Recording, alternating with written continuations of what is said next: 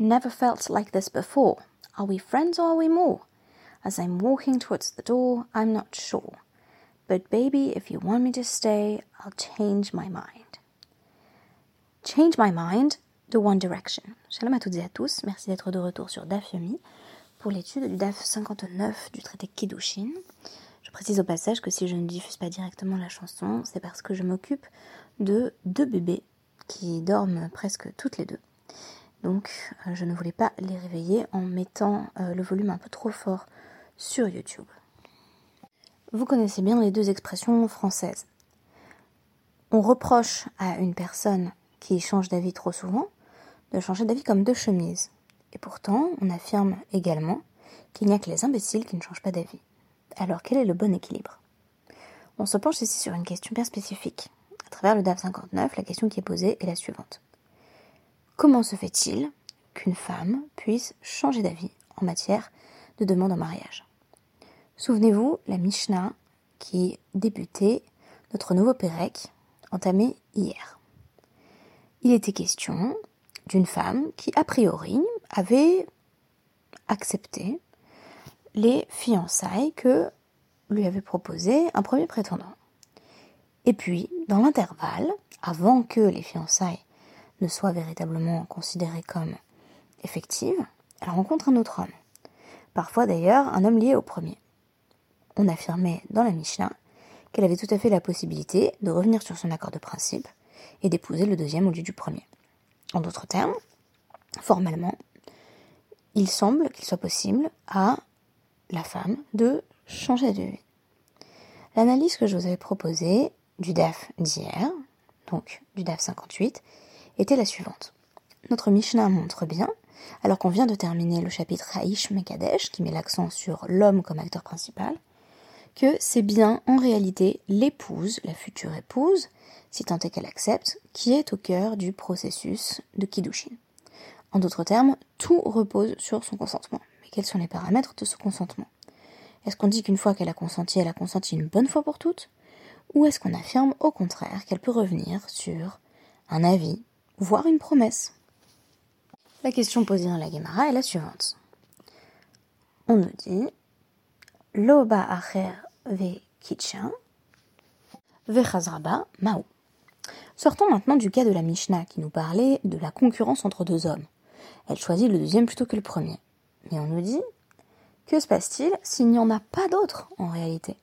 Si ce n'est pas quelque nouveau prétendant qui a su conquérir son cœur, mais simplement le fait que elle ne veut plus du premier. Il n'y a pas besoin d'envisager nécessairement une concurrence entre deux hommes. Peut-être n'est-elle tout simplement plus sûre de son choix. Vers elle veut, là encore, revenir sur son accord de principe. Elle veut changer d'avis. Maou, que fait-on? Selon Rabbi Yochanan, Roseret. Il n'y a pas de problème, elle peut dire je ne veux plus de cet homme-là. Pourquoi? Parce que à Dibour, mais va-t-elle Dibour La première fois, elle a dit a priori oui, mais il n'y a pas eu de célébration des fiançailles, qui sont la première étape à l'Afrique du mariage, et ce n'est qu'une nouvelle parole. En d'autres termes, parole contre parole. On a dit oui, on peut par la suite dire non. Comme les deux paroles sont situées au même niveau, l'une peut effacer l'autre. Notre DAF va distinguer trois niveaux d'engagement. La pensée, quand on se dit tiens, ça serait bien que je fasse ceci ou cela. La parole, Dibourg, et l'action. L'action, quand on a réellement effectué euh, un acte concret. Alors voyons ici de quoi il s'agit. Resh Lakish, s'opposant à Rabbi Yochanan, nous dit Eina Choseret, Lo Dibour ou Mevatel Dibour. Selon Resh Lakish, ne peut plus changer d'avis parce qu'une fois qu'on s'est engagé par la parole, une simple parole ne peut pas venir annuler l'engagement premier. Rabbi Yochanan va formuler une série d'objections à l'intention de Resh Lakish, sa Chavruta, son partenaire d'études favori, en évoquant différents cas où il semble que l'on puisse revenir sur un avis que l'on avait formulé ou une désignation que l'on avait effectuée.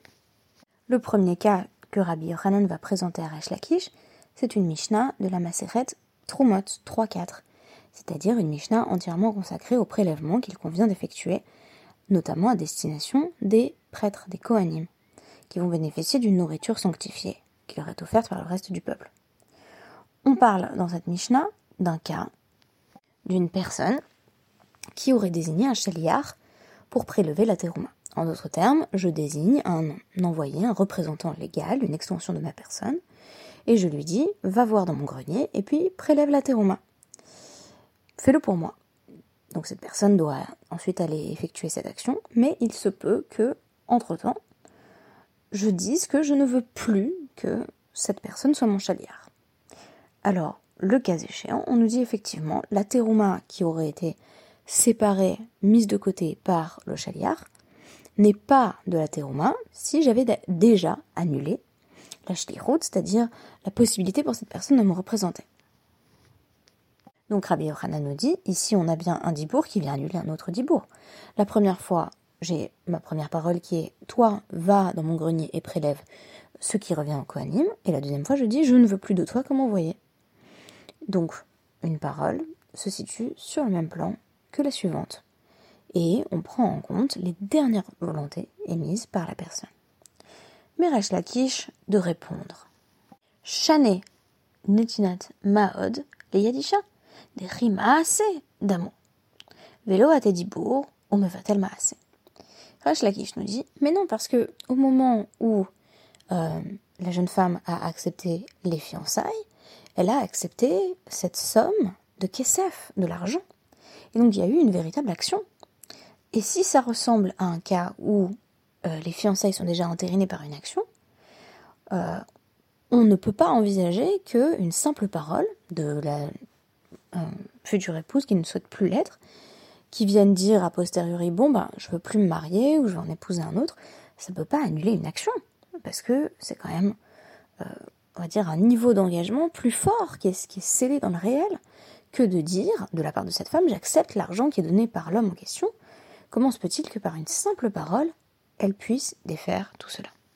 L'échange se poursuit entre Rabbi Yochanan et Resh Lakish une nouvelle donnée va rentrer dans l'équation, la pensée. Pensée qui est considérée comme, malgré tout, moins engageante que le dibour, la parole. Je réitère, nous aurions donc une hiérarchie, le maasé, qui est situé au sommet, qui désigne une velléité d'engagement forte, et qui par conséquent ne pourrait pas être remise en question par une simple déclaration verbale, le dibour, c'est-à-dire la parole qui a priori engage tout de même, mais peut-être pas de façon définitive, puisque selon Rabbi Hanan, il suffit de revenir sur son avis pour ne pas avoir à tenir l'engagement qui avait été formulé précédemment. Et enfin, la pensée. La marshava, qui semble euh, apparemment sans conséquence, mais euh, Lakish va évoquer un cas spécifique où en réalité la marshava va avoir un rôle tout à fait éminent et essentiel, et c'est le domaine de la Touma et de la Tahara, donc le domaine, le domaine de pureté et impureté rituelle.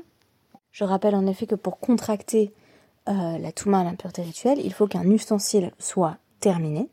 S'il est inachevé, il n'est pas encore susceptible de contracter cette impureté rituelle. Or, on nous dit que tout est déterminé par la pensée. La question euh, avancée par repose sur euh, la question de la pensée. C'est-à-dire si je pense, euh, je conçois mon ustensile comme étant terminé, il est terminé. Et si à l'inverse je me dis je vais revenir dessus, je vais encore ajouter les finitions, je vais le refaire, alors il est considéré comme non terminé. À l'issue de cet échange, dont je ne peux retracer toutes les implications, mais qui est particulièrement intéressant lorsque on veut se pencher sur cette distinction entre la pensée, la parole et l'action, Rabbi Yochanan présente une objection à Resh Lakish qui ne saurait euh, trouver de contre-objection. Ce qui est intéressant dans cette objection, c'est qu'elle va modeler une nouvelle fois les lois des fiançailles, les lois du mariage, sur les lois du divorce. On vient d'ailleurs de terminer l'étude du traité Kitin. Le cas est le suivant. Ha leishto ou ששלח אחריו שליח, ואמר לו, גט שנתתי לך בטל הוא, הרי זה בטל. quand un homme envoie un acte de divorce à l'intention de son épouse, le mari peut toujours soit euh, rattraper ce chaliard, cet envoyé, soit envoyer un envoyé qui rattrape le premier envoyé, et il a le droit de dire je t'ai donné un gage, je t'ai donné un acte de divorce, et eh bien il est battel. Il est annulé. Pourquoi? Parce que je ne souhaite plus divorcer. Je ne souhaite pas divorcer de ma femme, et on dit ah, c'est battel. Effectivement, l'acte de divorce disparaît. Et pourtant, on avait dans un cas une première déclaration verbale. Toi, va voir ma femme et donne-lui son acte de divorce. Et on en a une, deuxième. Ah, finalement, je ne veux plus de toi. Donc on considère effectivement que la parole n'engage pas suffisamment pour qu'on soit dans la capacité de changer d'avis. Tioufta de Resh Lakish. Voilà qui semble réfuter définitivement l'avis de Lakish. Quelle est la conséquence à la Il reta. Kafté des Rabbi Yochanan. La halacha suit donc l'avis de Rabbi Yochanan. Mais cette dernière reformulation du débat entre Rabbi Yochanan et Resh Lakish va plus loin. Non seulement on considère que si la femme avait dit Ok, tu peux être mon fiancé, je vais t'épouser, elle a le droit de revenir sur sa parole, mais on va également aller plus loin en disant Afalgav ne lememar maot de kema sedame afilo ari ate dibour ou mevatel dibour. Alors même qu'on pourrait penser que si la femme a accepté la somme d'argent qui lui a été confiée, eh bien, on est déjà presque dans le domaine de l'action, et donc cette action, elle devrait être déterminante et l'empêcher de revenir sur son engagement on continue à considérer que la parole efface la parole. Quand bien même il y a quelque chose qui ressemble fort à une action dans euh, l'acceptation première de la future épouse. En d'autres termes, non seulement on a mis jusqu'ici l'accent sur la nécessité d'un consentement féminin, mais on en a défini les paramètres. Qu'est-ce que consentir? On peut dire oui, dans un premier temps, et changer d'avis. Ceci est notamment mis en avant dans l'éducation à la sexualité, lorsqu'on rappelle, principalement aux jeunes filles d'ailleurs, que lorsqu'elles ont consenti verbalement à un rapport sexuel, elles ont toujours la possibilité de dire finalement je ne souhaite pas avoir ce rapport avec toi. En réalité, cela vaut pour tous les âges. Et cela vaut pour les hommes comme pour les femmes. Quand bien même on a dit oui, je consens à coucher avec toi, on n'est jamais obligé d'aller jusqu'au bout si on ne le souhaite plus. A fortiori, cela concerne, déjà à l'époque de la Guémara, les mariages. On avait de nombreux cas où une jeune femme allait dire oui dans un premier temps, et puis changer d'avis.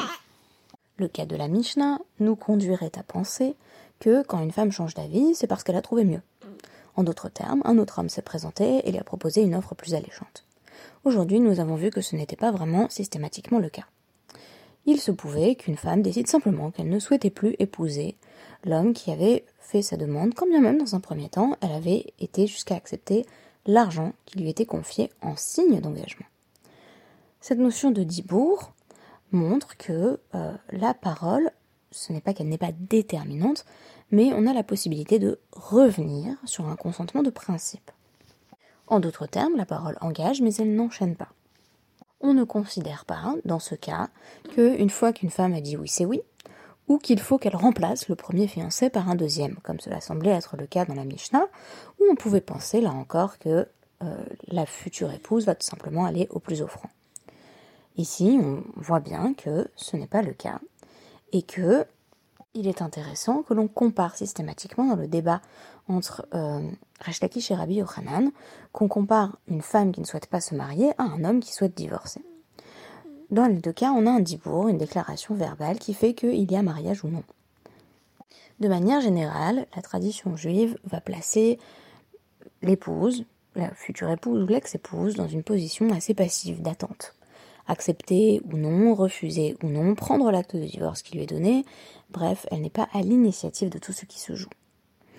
Mais ici, on nous dit cependant qu'elle n'est pas dépourvue d'agentivité, puisque celle-ci peut par une simple parole revenir, y compris sur ses engagements précédents, et par conséquent, c'est in fine elle qui détient les clés du mariage, alors qu'elle ne détient pas véritablement les clés du divorce, même si dans bien des cas, elle peut se rendre au tribunal pour faire entendre euh, sa cause et faire en sorte de divorcer. Le mariage est bel et bien déterminé par l'épouse qui choisit quel prétendant elle souhaite épouser et même si elle souhaite se marier, si le cœur lui en dit. Merci beaucoup et à demain.